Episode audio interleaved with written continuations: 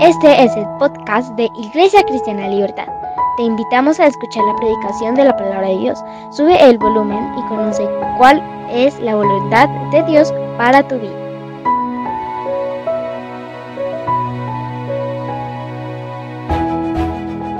Primera de Reyes capítulo 18. ¿Recuerda que dice así sin, sin mirar? ¿Se acuerda que habla esa palabra? Primera de Reyes está en el Antiguo Testamento. Primera de Reyes capítulo 18. ¿Alguien, ¿alguien sabe qué, qué habla esa palabra? ¿O ya la miró? Si ya la miró, ¿de qué habla? Bueno, la hemos estado analizando en estos días porque el pastor ha compartido de, de, esta palabra, inclusive en el discipulado habló el miércoles pasado. Y él mismo decía, hay muchas maneras y muchas perspectivas como hemos eh, leído y hemos recibido y muchos puntos de vista que sin lugar a dudas nos han bendecido. Pero esto simplemente lo quiero, quiero leer algunos versos con el ánimo de, de, mejor dicho, si quiere ponerle un título para que lo pueda guardar a la, a la palabra de hoy, Inicialmente le había puesto publicidad efectiva. Pero después de leer y leer y leer y tratar de oír, terminé colocándole un título que se llama Orar y Oír. Pero usted cuando, después de que leamos la palabra y que entremos un poquito en todo esto, le puede colocar su propio título de recordación pero más que eso que podamos llevarlo a, la práctica. Primera de Reyes capítulo 18 va a ser un contexto general y vamos a leer solo algunos versos. Eh, estaban en este tiempo que están de moda las películas de superhéroes, habían un par de villanos en, el, en esta parte de la porción, un par de villanos que se llamaban Acab y su esposa Jezabel. Entonces eran los villanos de la época y había ocurrido algo al pueblo de Israel. Eh, ciertamente habían pasado muchas cosas en el pueblo, pero el pueblo de Israel había sido, o sea, estos dos eh, habían comenzado a tener un culto diferente al culto que tenía el pueblo de Israel hacia el Señor. Entonces empezaron a tener, eh, a adorar y a presentar unas formas de culto. Inclusive hubo personas que se unieron a esta idea y que fueron nombrados después los profetas de Baal, y los sacerdotes que ministraban a una, una deidad de esa época. Entonces se unieron a, les pareció chévere la idea y, y, simplemente se unieron y empezaron a servir a esos dioses.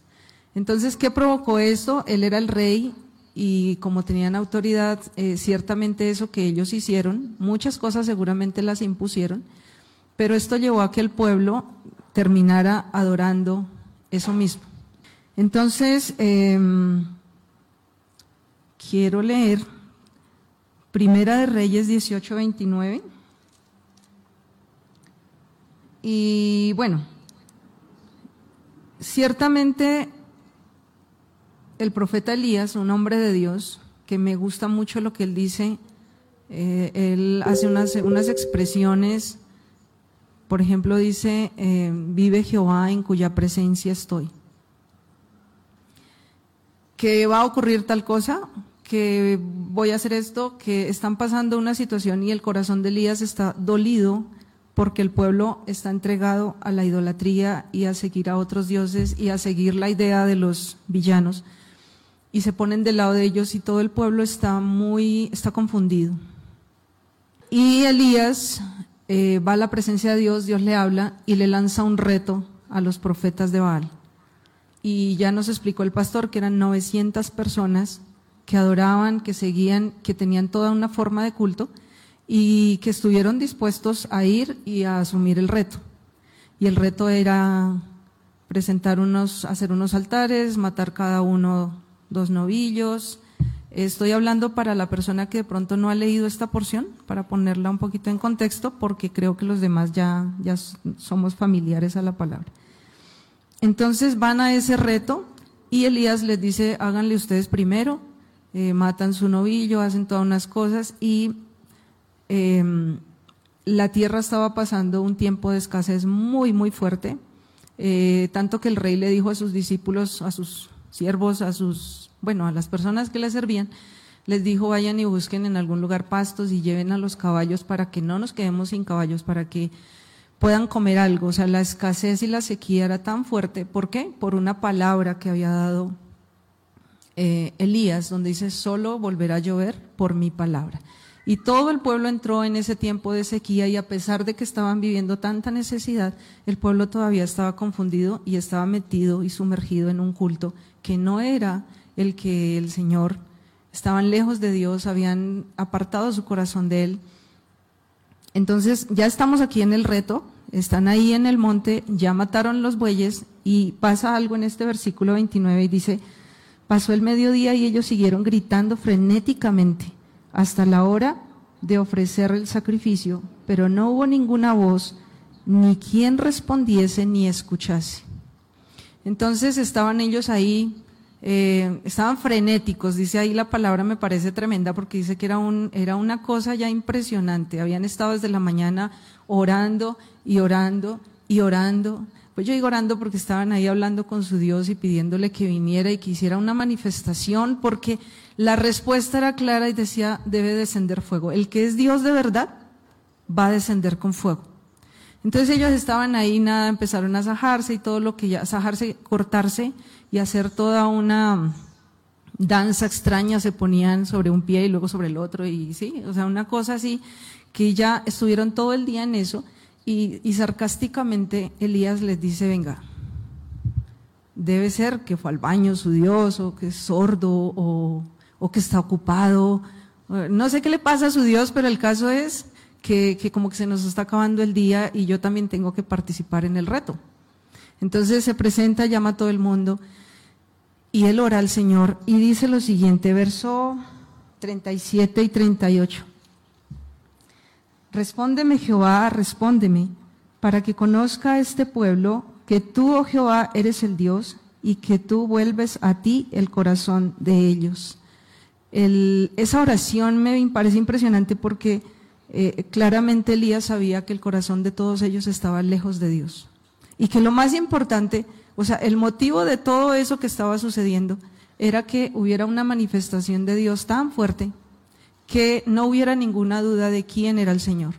Entonces, allí él dice, respóndeme y vuelve el corazón de ellos a ti. Entonces cayó fuego de Jehová y consumió el holocausto, la leña, las piedras, el polvo y aún lamió el agua que estaba debajo de la zanja. Viéndolo todo el pueblo se postraron y dijeron, Jehová es el Dios, Jehová es el Dios. Entonces aquí es muy, muy impresionante porque en este mismo capítulo 18 había habido una declaración que me parece a mí muy, muy triste. Cuando iban a comenzar ese, ese reto, Elías les había dicho, el que sea, ¿hasta cuándo van a estar ustedes que un ratico adoran a Dios y otro ratico adoran a otra cosa? ¿Hasta cuándo van a estar en esas situaciones? ¿Y el pueblo qué hizo? No dijo nada. El pueblo guardó silencio y en esta porción de la palabra a mí me parece que es la escena más triste de todo, porque el pueblo sabía cómo adorar a su Dios, cómo acercarse a Él, pero no dijeron nada, porque estaban confundidos, no sabían si tenían que seguir adorando a Baal o tenían que seguir o, buscar a Dios, no sabían qué, qué, qué debían hacer. Pero cuando viene la presencia de Dios, aquí el pueblo se pronuncia y dice, Jehová, es Dios. Él es Dios. Y hubo una manifestación muy poderosa y sobrenatural. Y entonces yo pensaba, esto no está en la palabra, esto es un deseo de mi corazón y entonces usted haga un paréntesis ahí y disierna lo que voy a decir. En estos tiempos, si tú miras cómo está el mundo, cómo están las familias, cómo está el pueblo, cómo estamos nosotros mismos, le quiero decir que hace ocho días la pastora me dijo, en ocho días está Elisa lleva la predica y yo dije, amén. Bueno, entonces inmediatamente yo pensé en todas las cosas que tenía que hacer. Y la verdad le digo, eh, aquí tengo un par de testigos, hasta el día de ayer Yo no, bueno, tres testigos.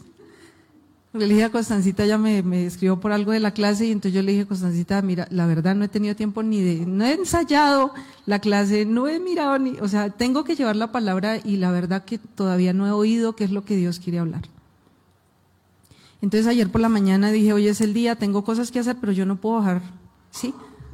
Porque me parece, me parece que, que la presencia de Dios merece todo el respeto y uno como que está ahí, dice tal.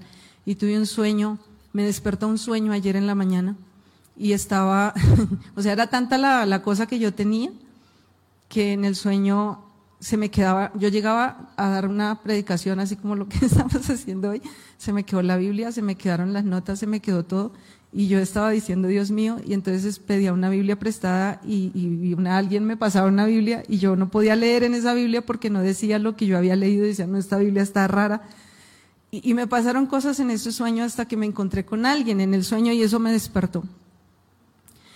Y, en el sueño ese alguien me dijo, eh, como que ya, eh, ¿cómo fue? Yo le compartí a Leo ayer, la persona que me dijo era una persona de autoridad, pero que yo no conozco, y esa persona me dijo, mira en tu interior, deja de estar tan preocupada por los bosquejos, y deja de estar preocupada por lo que, por el plan. Y entonces, eh, en ese momento me desperté y eso generó toda una cantidad de cosas. El caso es que pasé toda la mañana buscando, leyendo algunas cosas que tenía. Y yo le digo a Leo, tengo muchas cosas en la cabeza y no las he podido ordenar.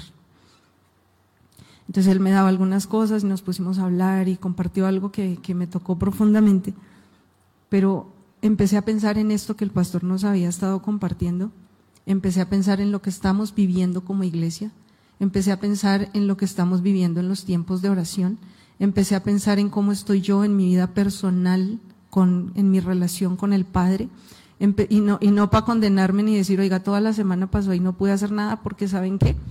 Dejé de tener ese pensamiento religioso de que cuando estoy trabajando en lo secular, y me di cuenta que no, no hay nada secular, porque el secular significa que Dios no está ahí, y yo dije, no, en, mi trabajo, en, aun cuando sueño, dice la Biblia, aun cuando duermo, su palabra me enseña, todas las cosas que yo hago tienen que ver con Dios. Y mi comunión no es solamente eh, el domingo de las 9 a las 10 de la mañana o a las 11. Mi comunión no es solamente los de, lunes a viernes de 7 a 7 y media.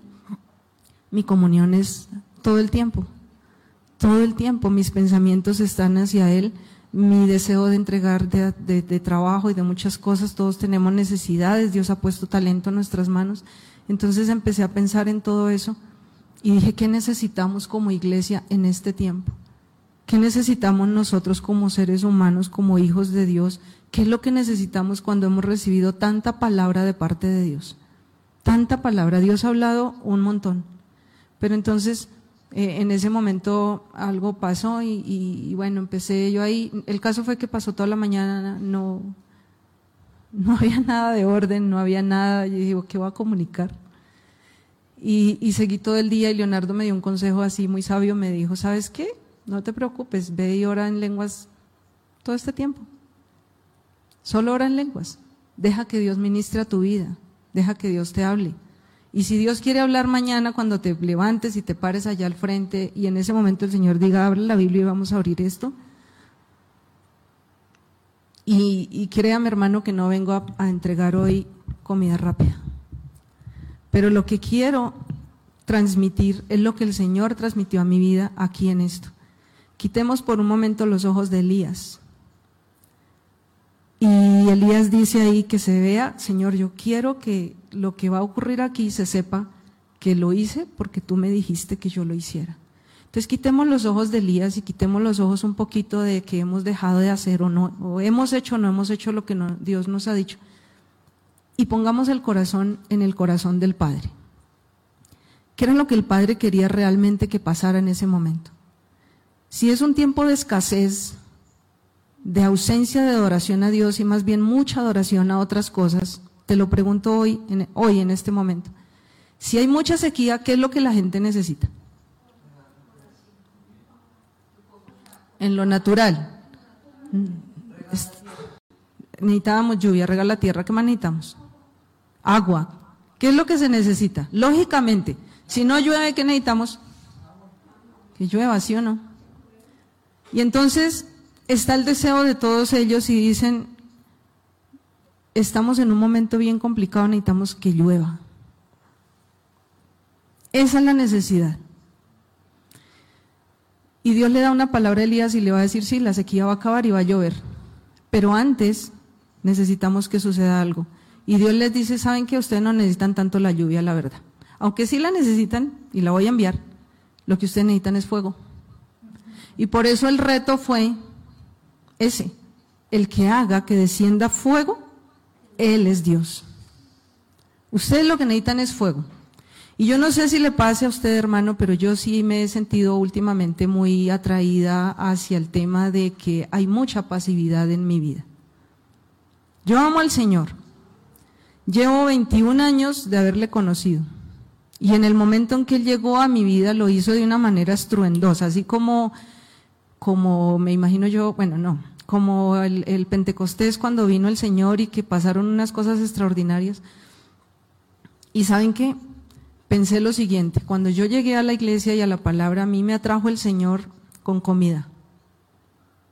Y mandó a una persona que me alimentara porque estaba pasando un momento muy difícil.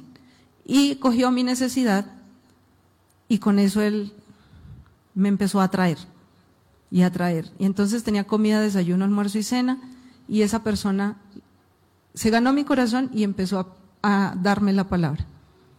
Pero en ese tiempo ocurrió algo extraordinario y era que yo tenía un montón de situaciones en mi vida. Ciertamente yo necesitaba comer, como esta gente necesitaba la lluvia. Y Dios no me dejó sin comida, pero detrás de eso me dio su presencia. Y entonces vino el Señor con, de una forma tan extraordinaria que yo no necesité que nadie me dijera, deja esas cosas, deja esas cosas, ya deje de adorar eso, hermana, tiene que vivir en santidad. Usted tiene que no sé qué. ¿Sabe qué pasó? Que la presencia de Dios fue tan extraordinaria que yo pude decir, como dijo esta gente, Él es Dios. Y no se volvió en una teoría, ni se volvió en un legalismo, ni a ver si cumple la ley, usted tiene que obedecer. A ver, obedezca, mire aquí dice la Biblia esto. No. Esa nueva naturaleza y esa, esa presencia de Dios fue tan fuerte que él mismo empezó a enseñarme y yo pude empezar a dejar cosas que para mí era imposible dejar antes. Y lo mismo le pasó aquí a, mi esposito, él llevaba tomando mucho. De hecho, el día que fue a la congregación iba en Guayabao. Se encontró con la persona que le compartió la palabra y él estaba en la tienda comprando algo para la sed. Y él le dijo, camine, y dijo, no, estoy en un guayabo terrible, yo cómo voy a ir a presentar así delante de Dios. Y el Señor le dijo, tranquilo, camine. Y él se fue allá. Y ese día hubo una llenura del Espíritu Santo tan fuerte que él estuvo ahí postrado delante del Señor y no necesitó que nadie le dijera, usted es un borracho, hermano, mira si deja esa vaina. ¿Hasta cuándo va a estar en esto? Pecador, si usted no se arrepiente, le espera el infierno. ¿Sabe que hubo? Una manifestación profunda de Dios y una presencia de Dios tan fuerte que él nunca más Lleva veintipico de años que no ha probado otra vez una cerveza. Y está feliz porque está gozoso y porque la presencia de Dios está en él, porque halló el bien y la misericordia del Señor. Por muchas cosas. Está contento, Dios ha sido bueno, nos ha mostrado un camino extraordinario. Y entonces yo pensaba otra vez, si así empezamos nosotros, y dice la Biblia por allá una palabra, si empezaste por el Espíritu, ¿por qué vas a terminar en la carne o en la ley? Entonces, ¿qué es lo que necesitamos nosotros como iglesia? ¿Qué es lo que necesitamos cuando he oído? Mire, entré a estudiar y hay una clase que se llama avivamiento. Entonces le cuentan a uno cómo comenzó el avivamiento de Azusa, el avivamiento de la calle de, de Azusa, el movimiento que hubo eh, en Alemania, en Gales, y cómo comenzó todo eso. ¿Cómo comenzó? Por una persona que empezó a orar y no sé qué. Pero realmente empezó por una persona que empezó a orar. O empezó por algo que empezó a Dios a hacer en esa persona para moverlo a que, a que empezara a mirar a su alrededor y dijera, estamos en problemas, necesitamos un cambio. Y entonces Dios empezó a colocar eso en las personas y empezó a meterlos en oración, en oración, en oración, todo el tiempo clamando por sus naciones. Y en ese momento fue que Dios vino e hizo algo extraordinario. Y vamos a ir ahora a Hechos capítulo, en Hechos capítulo 3 para ponerlos en contexto. Pasa algo y es que eh, Pedro y Juan, que eran discípulos del Señor, hicieron algo. Y fue algo sobrenatural también. Hechos capítulo 3, el, título aquí dice un cojo es sanado. Entonces, para los que no han leído la palabra, esta palabra, les cuento lo que sucede aquí rápidamente. el Señor había resucitado, ya había sido, ya estaba en el cielo, el Espíritu Santo había sido enviado y estos hombres pertenecían a los discípulos del Señor. Entonces van al templo, van como, es la costumbre de ir al templo a la oración en cierta hora, y hay un cojo en la puerta que tiene más de 40 años y que lo llevaban ahí. O sea, yo digo un cojo, era esa, bueno, yo me pongo a pensar que si era un cojo, pues uno, un cojo puede de alguna manera movilizarse, pero la Biblia dice que alguien lo llevó y lo puso ahí para que pidiera limosna. Entonces ellos dos van allí y es cuando sucede que él estira su mano pidiendo una moneda porque esa es su necesidad, necesito una moneda para comprar lo que necesito, pero ellos ven que la necesidad no es la moneda, porque le puede uno dar la moneda a un mendigo, pero al otro día vuelve a tener hambre y vuelve y sale a pedir otra moneda y así se convierte su vida. Ellos dijeron, no tenemos oro ni plata, pero de lo que tenemos, aquí adentro te damos, en el nombre de Jesús, se sano y él se sanó y entró saltando a la iglesia y pasaron mucho, o sea, al templo y, glorificando a Dios y pasó una cosa muy impresionante que creo que fue más allá de alargar ese pie. Porque si fue sano un cojo, pues es que ya quedó bien. O sea, yo un milagro creativo tuvo que suceder ahí. O sea, esa pierna se tuvo que alargar y quedar como la otra. El caso es que él entró al templo y adoraba al Señor. Y cuando sucede eso, hay una reacción de todos los demás, de los religiosos, de los líderes políticos, de un montón de gente, y llevan presos a Pedro y a Juan, los llevan a la cárcel. Entonces, capítulo 4, Pedro y Juan son arrestados. ¿sí? Entonces, em, capítulo 4, versos 23 y 24.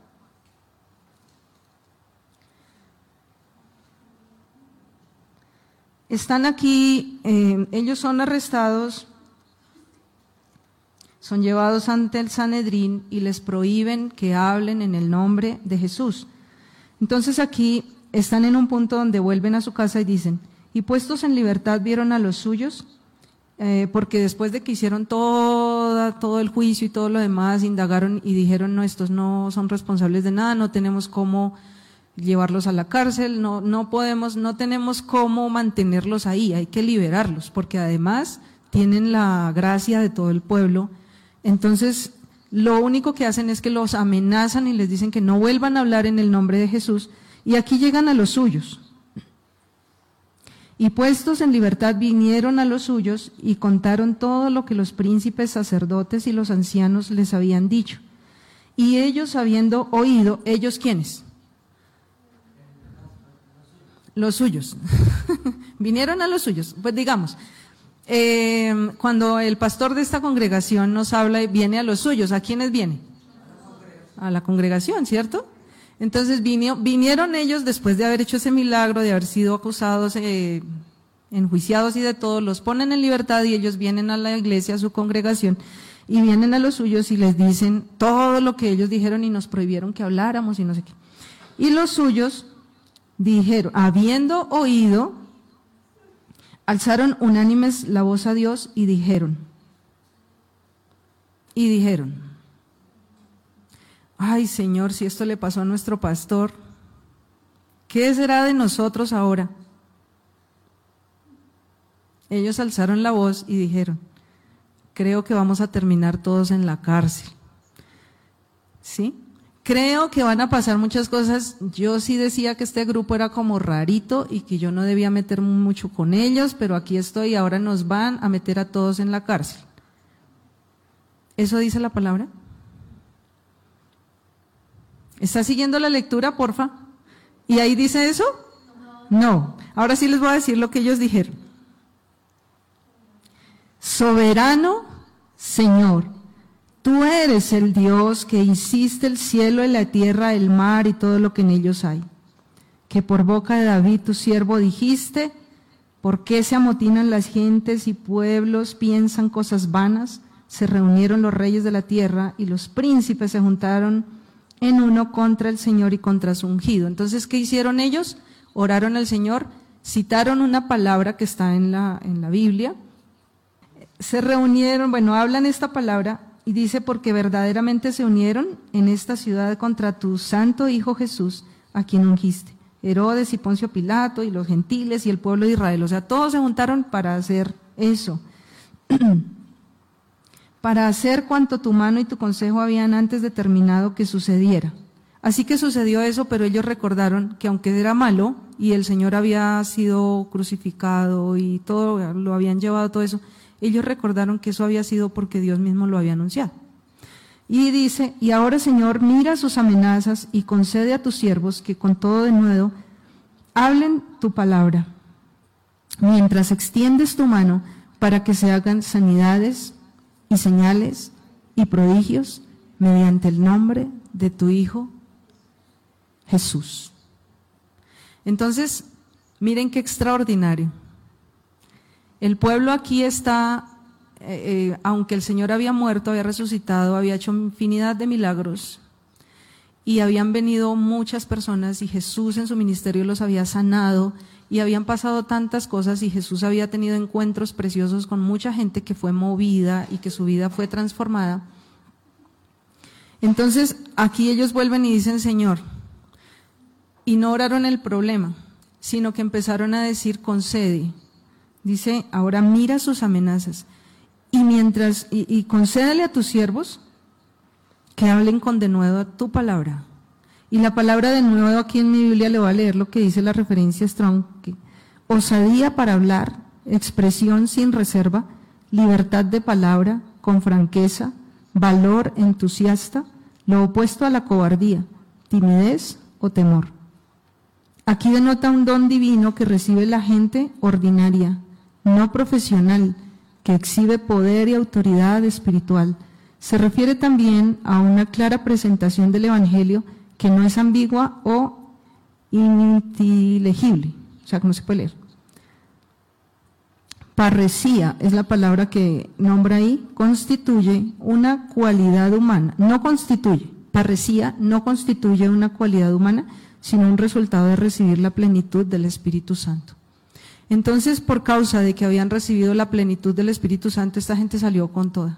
Pero ellos oraban y decían que tu iglesia hable con denuedo. ¿Sí? Que tu iglesia salga y hable la palabra, que sigan hablando. Entonces, después de que hicieron esa oración, dice, cuando hubieron orado, el lugar en que estaban congregados tembló y todos fueron llenos del Espíritu Santo. Así que ellos oraron por Pedro y Juan, pero resultaron todos llenos del Espíritu Santo. O sea que no era solo Pedro y Juan, los que necesitaban la llenura del Espíritu, era toda la iglesia. Toda la iglesia llena del Espíritu Santo. Cuando eso ocurre, y dice ahí que no es una cualidad humana nuestra, el valor, la parresía, el poder del Espíritu Santo para hablar no es algo que yo tenga por naturaleza, es algo que viene producto de la llenura del Espíritu Santo en mi vida. Así que esa parresía la tenía Elías cuando se paró allá a decir lo que tenía que decir y a tener esa demostración y a recibir de Dios esa demostración de poder. Y hubo una cosa extraordinaria, o sea, fue algo sobrenatural que solamente Dios puede hacer. Para hoy, tenemos tiempos de oración. Y entonces, ciertamente nosotros hemos entendido que lo más importante, ¿qué es lo más importante para las, que las personas reciban? Cuando oramos por ellas. Salvación. Lo entendemos y es muy claro. Pero quiero poner un punto aquí. Volvemos a lo que yo decía al principio, cuando yo necesitaba hacer salvación. El Señor lo sabía, pero yo no. Entonces empezó a acercarse a mí y me muestra, me alimenta, me rodea de personas, empieza a hacer algo especial a suplir mi necesidad. Vayamos un momento a Mateo capítulo 4. Mateo capítulo 4 y vamos a leer los versos 23 al 25.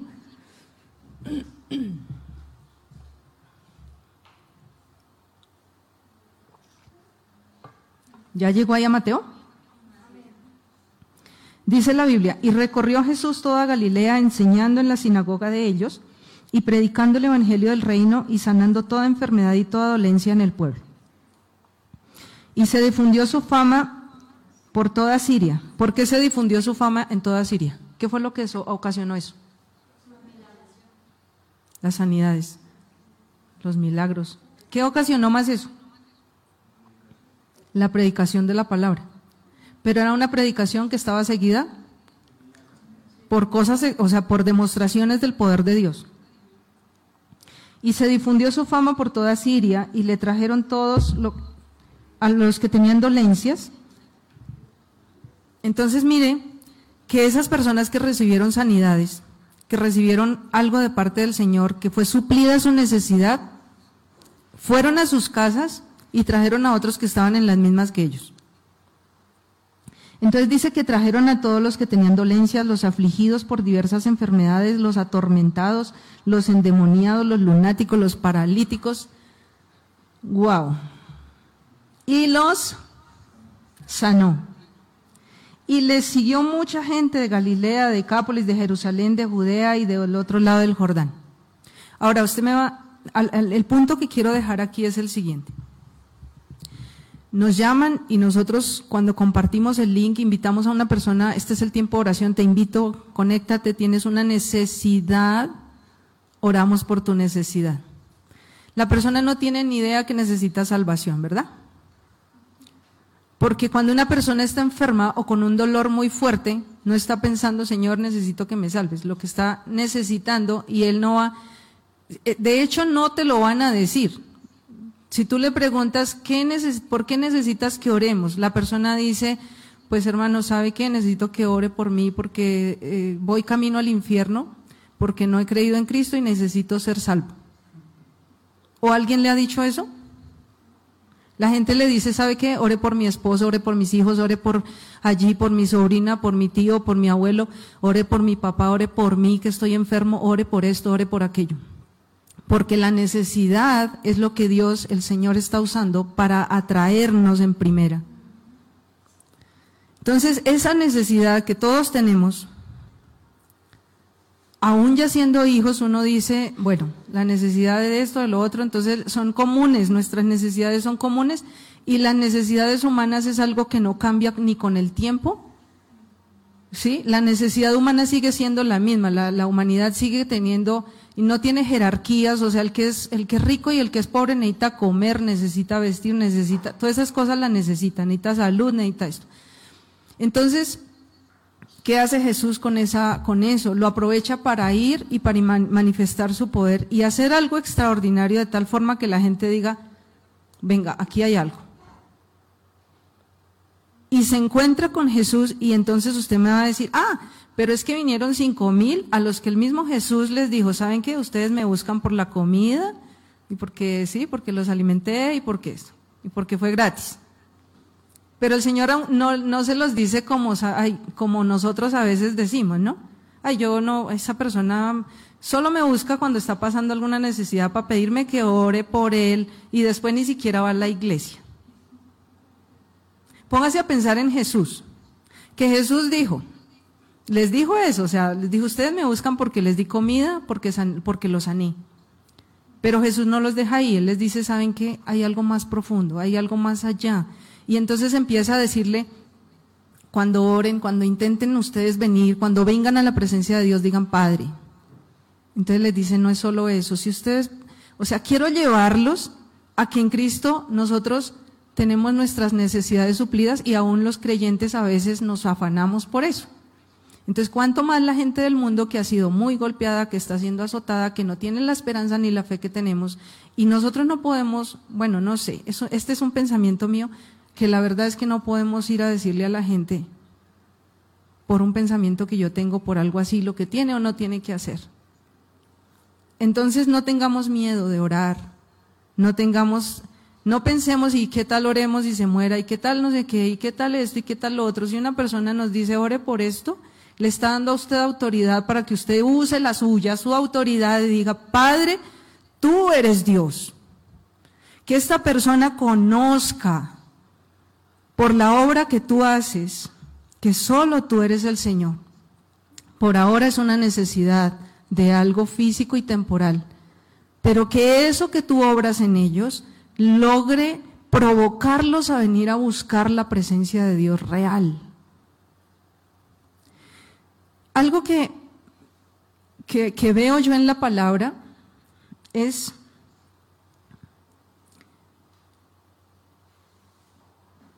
que ciertamente el Señor llamó nuestra atención y lo ha hecho por mucho tiempo. Desde que Jesús murió hasta hoy han pasado más de dos mil años donde muchas personas han podido reconocerle, se han arrepentido y Jesús los ha perdonado. En el momento en que el Señor perdonó nuestros pecados, nos perdonó a nosotros y nos reconcilió, nos dio autoridad. ¿Sí? La iglesia tiene autoridad. ¿Dónde está la iglesia? O sea, levante la mano la iglesia. Iglesia, la palabra que traduce iglesia es eclesía y eso significa los llamados de afuera. ¿Sí? Estábamos afuera, lejos de Dios, y el Señor nos llamó aquí. Pero ¿para qué nos llamó? ¿Con qué propósito? para ir afuera. Nos reunimos aquí, la iglesia de Cristo tiene poder, tiene autoridad, tiene al Espíritu Santo, pero afuera se necesita que haya esa manifestación de Dios a través de sus hijos que tienen autoridad. Piense una cosa, la bendición y la maldición. ¿Cuál es la expresión de la autoridad del diablo en el mundo? ¿Cómo se expresa? Con la maldición, ¿cierto? Deme un ejemplo de la maldición que usted pueda ver en el mundo. La enfermedad, ¿qué más? Necesidad, pobreza, ¿qué más? Naturaleza de pecado. ¿Qué otra cosa? Escasez. Escasez. Bueno, todo eso, sequía, escasez, pobreza, eh, un IVA muy alto, idolatría, todo eso usted lo ve en el mundo, ¿sí o no? Falta de amor, desinterés por las cosas del Señor, eh, confusión, violencia. Todo eso es la, la manifestación de la maldición y es una manifestación de la autoridad del enemigo en el mundo. Entonces la Biblia dice en Gálatas, Cristo nos redimió de esa maldición.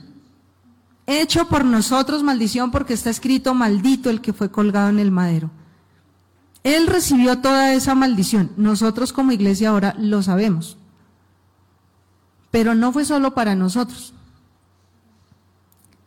Y Jesús perdonó a todo el mundo, pero la gente no sabe que ya fue perdonada. Incluso la iglesia a veces todavía está pensando, ¿sería que sí me perdonó? ¿Sería que no me perdonó? Y a veces la misma, los mismos hijos de Dios dicen, sabe que hoy la embarré, entonces mejor no voy a la iglesia porque, porque no, porque no me siento bien, porque le fallé al Señor. Cuando el hijo sabe que lo que tiene que hacer es todo lo contrario. Venir porque la embarró. Necesita hablar con su papá. Necesita decirle, padre, ciertamente me equivoqué, pero yo sé que tú eres, si yo confieso eso, tú eres fiel para perdonarme y limpiarme de toda maldad. Entonces, esa es la manifestación del diablo. ¿Y la manifestación de Dios entonces cuál es? Si la de la autoridad del diablo se manifiesta en la maldición, ¿cómo se manifiesta la de Dios? En la bendición. Entonces recordemos que la bendición fue dada desde el Génesis, desde, el, desde Adán y Eva. ¿Puede decirme qué, cómo bendijo Dios a Adán Eva?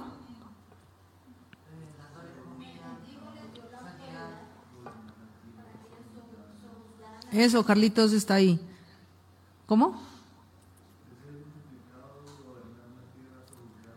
Eso, ahí Dios habló y bendijo. Más adelante vuelve y bendice. Y hay hombres con los que bendice otra vez, cuando pasa lo del diluvio, habla con Noé y vuelve y lo bendice con una bendición similar. Y es Dios bendiciendo y bendiciendo. ¿Por qué? Porque Él quiere, porque cuando la iglesia se levanta para orar y Dios obra una sanidad, más allá de decir, ay, cómo soy usado por el Señor, gloria a Dios, aleluya más allá de eso, es que las tinieblas están retrocediendo y que la autoridad de Dios viene sobre esa persona para romper la iniquidad, para romper la maldición y para romper lo que lo está afligiendo. Y por eso yo veo el corazón de Jesús cuando le sacan la piedra porque dice, oiga, a ustedes les preocupa más el bendito día de reposo que ver a esta mujer que llevaba 20 años esclavizada, que yo le diga que es libre. Entonces viene el paralítico y el Señor lo sana, pero le dice algo que les chocó tanto a esos religiosos que les dijo, ¿qué es más fácil? Entonces para sacarles la piedra a los religiosos les dijo, pues yo te perdono. Tus pecados te son perdonados. Y recuerde que cuando Dios nos perdona, lo que hace es ponernos en un lugar de autoridad. Entonces lo, lo arregla por dentro. Y luego le dice a la gente, ¿Qué es más fácil decir? ¿Tus pecados te son perdonados o levántate y anda? Y todavía yo pienso que es más fácil decir, tus pecados te son perdonados o levántate y anda. ¿Sabe por qué? Porque, porque Dios es tan impresionante que cuando llega y toca y, y usa nuestra necesidad para traer nuestra... Por eso le digo que en el principio pensé que publicidad efectiva, porque lo que hacía Jesús a través de los milagros y de los prodigios y por qué la iglesia ahora de esa manera. Y si usted va a Hechos capítulo 5, en el capítulo 5 dice, en el verso 12, muchos milagros y señales. Y por la mano de los apóstoles se hacían muchas señales y prodigios en el pueblo y estaban todos unánimes en el pórtico de Salomón. De los demás ninguno se atrevía a juntarse con ellos, mas el pueblo los alababa grandemente. Y los que creían en el Señor aumentaban más, gran número, así de hombres como de mujeres, tanto que sacaban a los enfermos a las calles, volvían y sacaban más gente, más gente, más necesidad, más necesidad. Pero Dios seguía diciendo, ¿saben qué? Parranda de desagradecidos, yo les di comida, les di agua, les di esto, los sané y ahora ustedes están gritando acá, crucifíquele todo bien. Pero el Señor ahí dijo, ¿saben qué dijo? ¿Qué fue lo que dijo el Señor estando allí en la cruz? Perdónalos. Ellos no saben lo que están haciendo. Y luego manda a estos discípulos y ellos van en la misma y hay mucha gente que se va en contra y eso va a suceder y no podemos ser tampoco tan, ¿sí? Tan, crédulos de que a nosotros no nos va a pasar. O sea, estamos aquí, como dice la Biblia, como ovejas en medio de lobos, pero el Señor está con nosotros. Y entonces aquí dice la palabra, y los que creían en el Señor aumentaban. ¿Queremos que los que crean en el Señor aumenten? ¿Por qué no nos atrevemos a orar como esta iglesia primitiva, del principio? ¿Sí? Del principio. Primitivo a veces uno dice es primitivo, es como, como, es otro tema, es malentendido. Pero la iglesia cuando comenzó se atrevió a orar y a decir, recuerden que leímos en el capítulo 4, mientras extiendes tu mano, dice, concede que con toda palabra, con denuedo, mientras extiendes tu mano para que se hagan señales y prodigios. Entonces nosotros podemos decir, bueno, pues no necesitamos tantas señales y prodigios, la verdad. Lo que necesitamos es que la gente nazca de nuevo y se afirme en la iglesia. Y eso también lo necesitamos. La iglesia que ya está en Cristo debe crecer y madurar. Pero los que apenas están llegando van a ser llamada la atención de ellos por medio de señales y prodigios. Y yo creo que cuando usted ore allí en su arca, cuando usted ore por su familiar, cuando usted ore allí en casa por usted mismo, el Señor va a hacer milagros y prodigios y maravillas para que muchas otras personas puedan creer que Él es Dios. Entonces aquí dice tanto que sacaban a los enfermos a las calles y los ponían en camas y lechos para que al pasar Pedro a lo menos la sombra cayese sobre alguno de ellos. Y aún de las ciudades vecinas muchos venían a Jerusalén trayendo enfermos y atormentados de espíritus inmundos y todos eran sanados. Y todo esto me lleva a que quitemos los ojos, por favor, de Pedro, de Juan y de Elías. Y pongamos nuestra mirada hoy en el corazón del Padre. La voluntad de Dios es sencilla, la voluntad de Dios es Jesucristo. Y Jesucristo ciertamente vino para salvarnos y somos salvos por medio de la fe en Cristo. Pero hay unas necesidades que van a ser suplidas por el Señor sin ningún reproche. Y la iglesia necesita la presencia de Dios. Entonces yo miraba ayer y no me condené, la verdad, porque le digo, he identificado que la presencia de Dios está conmigo aun cuando duermo, porque si la Biblia dice no duerme el que te cuida, es porque yo a mí sí me coge el sueño. Entonces Él, él me cuida aun cuando yo duermo. La presencia de Dios está ahí contigo todo el tiempo, cuando sueñas, cuando piensas, cuando te afanas, cuando todo. Todo, todo, todo está ahí. Siempre el Señor está ahí. La presencia del Señor está allí con Omairita. En la presencia del Señor, sanidad y medicina los curaré y les revelaré abundancia de paz y de verdad. Así que estamos tranquilos porque allí está el Señor y va a orar. Y el Señor va a hacer esto. Pero iglesia del Señor, quiero confesar que hay momentos en la oración, voy a hacer dos comentarios, uno personal y otro exterior. La oración de siete a siete y media. Damos gracias a Dios porque hemos perseverado, hemos podido perseverar, eso hemos ahí creado ya un hábito. Pero escuché, quiero ver un, saludo, una percepción personal. El jueves yo no estuve en el tiempo de oración porque estaban de mis papás y no me pude conectar. Pero la que llevó la oración el jueves fue Catherine. Saludos a Catherine, no sé si esté conectada. Y se conectaron mi esposo y Daniel. Y Josué también estaba, pero en otro espacio de la casa. Y el comentario que me hicieron fue, ah, bueno, Daniel dijo lo siguiente, ah, por fin un tiempo de oración. Y yo dije, pero ¿cómo? O sea, cuando me dijeron eso yo pensé, dije, pero ¿cómo así todos los días oramos? Sí, porque es que ustedes hablan mucho. Entonces eso me puso a pensar. Y lo voy a dejar ahí en el aire solamente para que lo analicemos y vayamos y oremos y escuchemos qué es lo que Dios quiere con los tiempos de oración. Porque ciertamente hemos, todos compartimos palabra y una cosa que a mí en lo particular me cuesta es manejar mi, mi, mi palabrería, porque yo hablo mucho. Entonces a veces el hablar mucho evita, cuando usted habla hasta cuando le hablan, es muy complicado que pueda escuchar. Entonces mi esposo tiene problemas con eso porque él a veces me habla y yo digo, y él me dice, silencio, silencio. Y a mí eso me, me produce algo tan especial aquí adentro.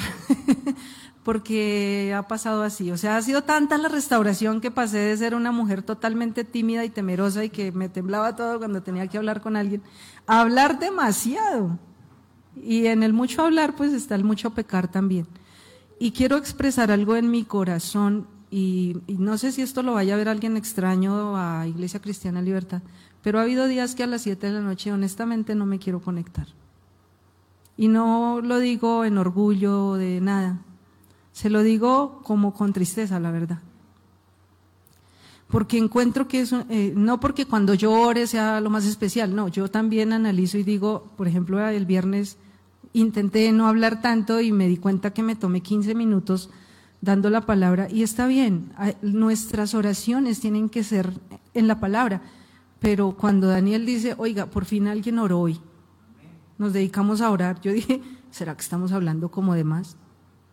No sé si a usted le haya pasado esto y no quiero que se desanime con la oración con esto que estoy diciendo.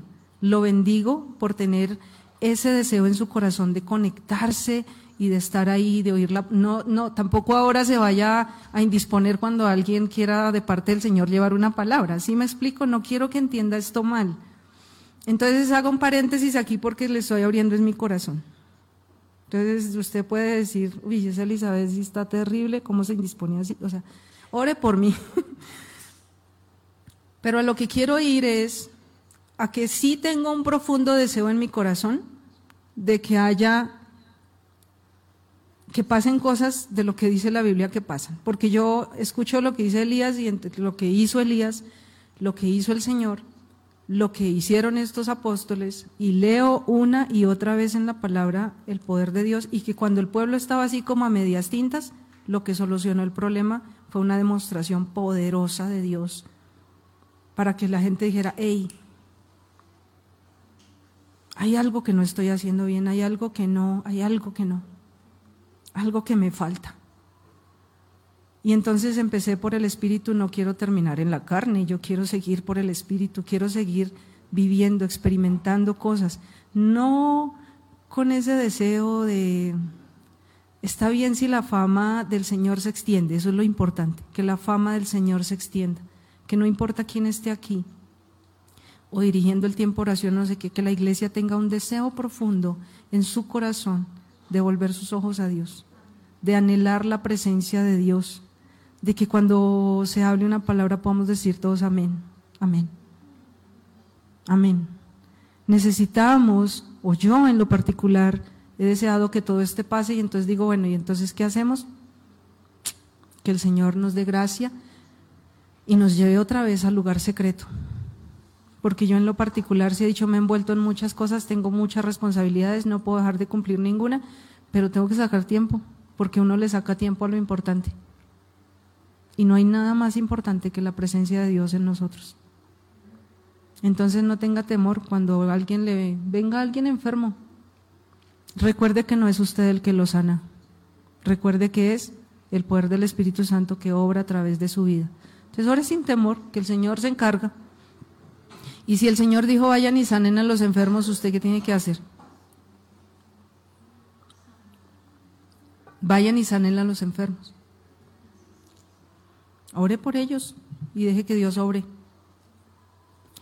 Y quiero terminar aquí porque me gustaría, yo disfruto de verdad, he tenido también muchos tiempos, pero quiero pedirles que si se pueden colocar de pie, ojalá. Mire, yo no, esto no es una vaina ceremonial, solamente quiero decir que si quieren pasar al frente, yo no les voy a ministrar nada, solo quiero que si quieren tengamos un tiempo de oración aquí, donde no hay ninguna cámara apagada, donde no estoy trabajando mientras escucho a Carlitos orar o a Fraicito o a Constanza, donde estoy en la cocina sirviendo la cena mientras otro ora. No, aquí no podemos apagar las cámaras. Las personas que están conectadas y se quieren eh, unir a este tiempo, fantástico. Toma, toma un momentico, si estás con alguien ahí, tómese de la mano.